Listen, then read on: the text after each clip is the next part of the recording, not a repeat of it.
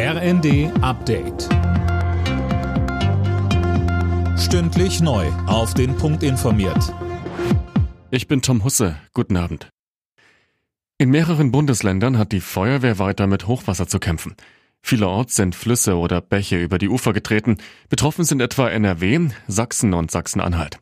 In Thüringen und Niedersachsen mussten Ortschaften wegen der Wassermassen teilweise evakuiert werden. Auch in den nächsten Tagen soll es verregnet bleiben. Niedersachsens Ministerpräsident Stefan Weil betonte in der ARD, wir sind noch nicht über dem Berg. Wir haben nach wie vor eher ungünstige Wetterprognosen. Und es ist natürlich völlig klar, dass die Situation, die jetzt schon angespannt ist, dadurch noch weiter verschärft wird. Die Sicherheitsmaßnahmen am Kölner Dom werden wegen der Terrorwarnung noch bis Neujahr verlängert. Für Touristen bleibt die Kathedrale weiterhin geschlossen, Gottesdienste finden aber statt.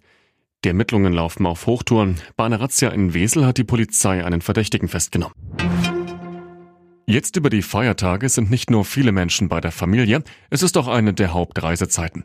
Für eine abschließende Bilanz ist es noch zu früh. Beim Deutschen Reiseverband spricht man aber von einer hohen Nachfrage.